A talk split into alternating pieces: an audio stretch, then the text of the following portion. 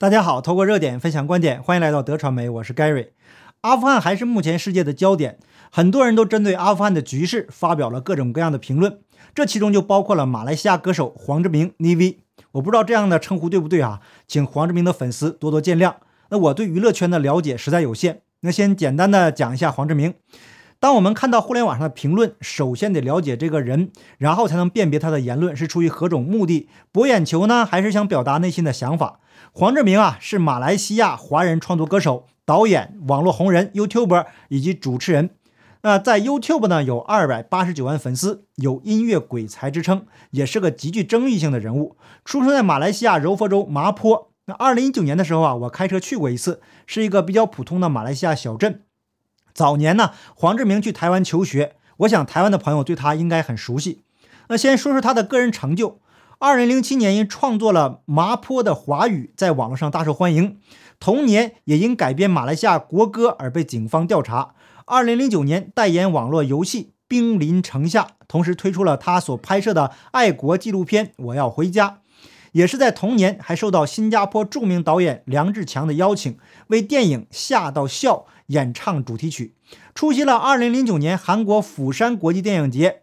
那时间到了2011年，他导演及演出电影《辣死你妈》，在日本大阪亚洲电影节获得最佳新晋导演奖。2013年2月，透过华纳影片代理，首次于台湾发布了个人专辑《亚洲通记》。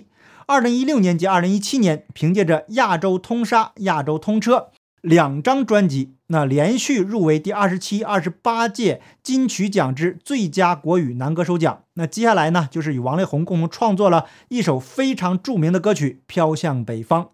这首歌呢，我也听过几次，很好听。那凭借着这首歌曲呢，黄志明获得了马来西亚 Navy。K 歌颁奖典礼年度歌曲奖、全方位创作歌手奖以及十大热门 MV 奖之一。那二零一八年更是获得了 KKBOX 风云榜年度风云歌手奖。关于黄志明的故事呢，在网络上还有很多很多，这里啊就不一一列举了。他也因为狂放不羁的言行，经常遭到小粉红和五毛的围攻。尽管如此，他也没有因此而低头，不像是一些见钱眼开、没有骨气的艺人。所以黄志明的人品在艺人中还是非常值得肯定的，真诚、真实、不做作，就是有点作。所以呢，对于黄志明的个别作品呢，我个人还是持保留态度的。那想看他频道的朋友呢，请直接点视频下面的标注文字就好了。介绍完黄志明的基本信息，我们再来看他是怎样评论阿富汗的。为什么中共微博会封杀他的言论？现在呀，黄志明的微博已经找不到了。他给塔利班的建议是。现在要想让阿富汗稳定下来，就必须做出以下几个措施：一、封锁 Facebook、YouTube、谷歌这样的邪恶网络媒体，不要让国民跟外界有任何交流。这第一条呢，就直戳中共的死穴呀！原来呀，塔利班都没有封锁网络，中共国比塔利班还恐怖。二、成立自己的官方新网站，制作自己的通讯软体和社交 App。长期播放官方新闻，告诉人们那些批评他们不好的外国媒体都是邪恶的境外势力，都是假新闻，不要看。这第二条再次踩到了中共的痛点，这哪里是在说塔利班呐？很明显是说中共国的宣传部正在做，而且每天都在做的事情吗？三，打造塔利班领袖巨型雕像，放在总统府门口，在街上到处贴标语，在学校给学生洗脑教育。告诉人们塔利班领袖有多伟大，这是在批评中共国的历史啊！而且洗脑这个事儿呢，基本上是每天都在进行了。四，鼓吹国民翻墙到外国出征别人，只要有人批评他们的政府哪里不好，去说留言别人是什么辱阿分子、反阿什么青蛙 NMSL，这是在讽刺五毛出征寸草不生啊！塔利班还需要向中共国的网军学习啊！五国庆日的时候，花大钱请出一堆外国人来他们的庆典上演唱《我的阿国》和“没有塔利班就没有阿富汗”等等爱国歌曲。这事儿啊，中共国定期这么就这么来一次，那洗脑效果呢还非常好，把韭菜们给洗的呀痛哭流涕啊！祖国好强大呀，万邦来朝啊！可是低头一看看自己，这个兜啊比脸都干净，房租都快付不起了，就差一口气躺平。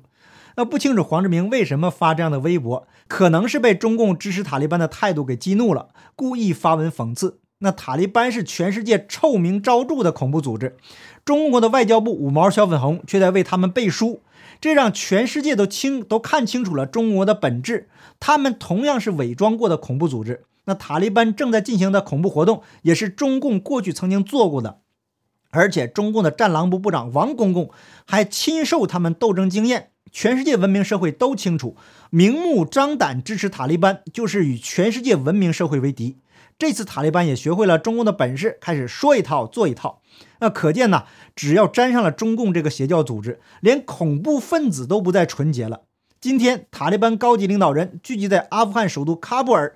说想要建立一个包容性政府，塔利班联合创始人毛拉阿卜杜拉加尼巴拉达尔宣布，他将在喀布尔会见圣战领导人和政界人士，以建立一个包容性的政府机构。那恐怖分子开始要包容了，这是不是太滑稽了呢？那难道中共的政委和指导员已经入驻阿富汗恐怖组织，开始指导工作了？不知道塔利班和中共结合能生出个什么样的怪胎来？那接下来呢？咱们说说马云。《华尔街日报》美国时间二十日发表的一篇文章开头说：“技术颠覆曾被视为中国追赶西方的有益推动力，那现在已经被重新视为对执政的共产党的威胁。”而根据认识马云的人说，马云未能跟上北京不断变化的观点，并且对失步的风险失去了认识。他们说，他多年来一直在调整警告。马云的行为太像美国企业家了。文章也披露了两处鲜为人知的内幕：一次是在2015年9月，当时习近平访美，在西雅图举行了一次中美企业高管的会面，出席的都是马云和 IBM 的 CEO 等这些大佬级人物，每个人。都被要求只有三分钟发言时间，所有人都遵守了这一规定。只有马云超时，用了十分钟时间畅谈中国应该如何看待世界，以及中国企业可以为改善中美关系做些什么。一位熟悉习近平的知情人后来说，习近平表现出了明显的不高兴。是啊，这不是越俎代庖吗？那包子心想，就你行，哪儿都有你，让你嘚瑟，看我将来怎么收拾你。这是马云最后一次受邀在中共国领导人面前以集体形式发言。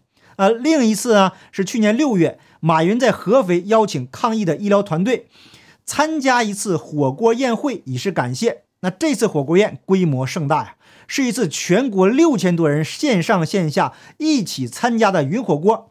据知情人士透露，高层领导人对此感到恼火。因此啊，因为北京认为中国抗疫的成就应当归功于最高当局，那马云感谢前线工作人员的举动，马云看起来呀更像是僭越抢功行为。马云是真的不了解小学博士啊！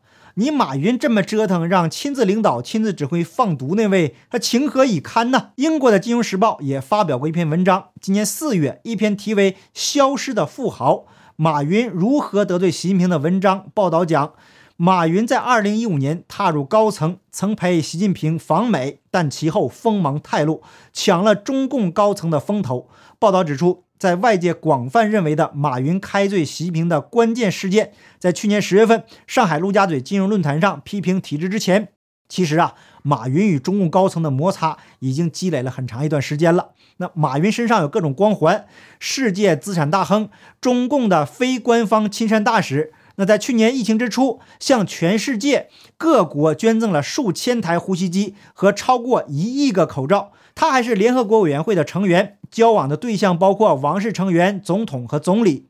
在只允许一个权力中心的统治下呀，这是非常危险的。那说的太文绉绉了，就是中共国只有一个一尊，全国人民必须都得跟一尊看齐，把自己的水平拉到小学生这个水平。而马云的吸引力成为了一种危险的信号啊！报道说，二零一七年中共第四度主办乌镇世界互联网大会，这是习近平相当重视的一个舞台。他曾经亲自出席，也每年致辞。苹果、谷歌等跨国公司都数次捧场，马化腾、杨元庆、刘强东等中国互联网公司头脑啊，更是争相前往。但这却是马云第四次缺席晚宴。是啊。你马云一来就看你表演了，你把一尊往哪放啊？挺大个脸，又不能表演扛一百斤麦子十里不换肩，是吧？金融时报引述一名与马云密切合作的人说：“马云对被冷落感到愤怒。你愤怒啥呀？你真以为自己了不起啊？在中共治下，说你行你就行，不行也行；说你不行你就不行，行也不行。这个马云呢，甚至还发脾气。有知情人说他太过自我了。当被记者问到乌镇晚宴一事时，马云说：“我没有考虑参加，也没有人邀请我，信不信由你。那如果真的想开饭局，我可以邀请到世界级精英。”那在几个月后，即二零一八年一月的达沃斯会议上。马云真的摆了一场嘉宾阵容强大的世界级大饭局，包括国王、王后、总统、总理、首相和三位国际组织负责人，以及比尔·盖茨等众多西方顶级商业领袖在内，共三十多名马云的国际老朋友参加了这场所谓的中国文化盛宴。但同样参加达沃斯论坛的习近平的心腹刘鹤却缺席。在这场晚宴后，马云飞赴法国波尔多，在那里购买了城堡和葡萄园。四月与泰国总理巴育会面，五月在会见了以色列总理内塔尼亚胡和约旦国王阿卜杜拉二世。那这一年夏天，马云又到多国首都进行了一系列的这个访问，合计啊，在海外度过了半年多时间。马云的智商啊，应该是非常高，但是他的情商跟智商比呀，这可就差太多了。这么做呀，是犯了大忌的。那《金融时报》分析，马云以私营企业的商人身份在国际发声，这让他背后这个共产党统治的国家感觉到不舒服，还国家不舒服，其实就是习一尊不舒服就完了。那报道引述一名与阿里巴巴所在地杭州市政府关系密切的人说，马云在公开场合和私人场合所说的话，都可能令中共感到尴尬。他补充说，马云回到家后。都要向上面汇报情况，他们会询问他的旅行情况。那看来马云呢还是太高估自己了，他对中共和西包子啊还是不够了解啊。有时候啊，人生就是一个取舍的过程。尽管家财万贯、才华过人，但是在中共国，你是龙得盘着，是虎得卧着，必须得谨言慎行，否则不管你是谁，都可能随时成为阶下囚。当年中共国的国家主席刘少奇就是活生生的例子。那国家主席尚且如此，你一个大号韭菜，太把自己当回事儿了。看来马云没读透中共的历史啊，实际上就一个字跑。在这一点上啊，中共国的官员比马云聪明的多。如果能早一点放下名利，将老婆孩子都转移出去，借着出国访问的机会留在海外，那以马云的人脉和财富，一定可以开拓出新的天地。天高任鸟飞，海阔任鱼跃呀。那么现在就是另外一个局面了，那就因为放不下的太多，所以最后啊，一切都成为了浮云。舍得，舍得，有舍才有得呀。好，感谢您的点赞、订阅、留言、分享，我们下期节目见，拜拜。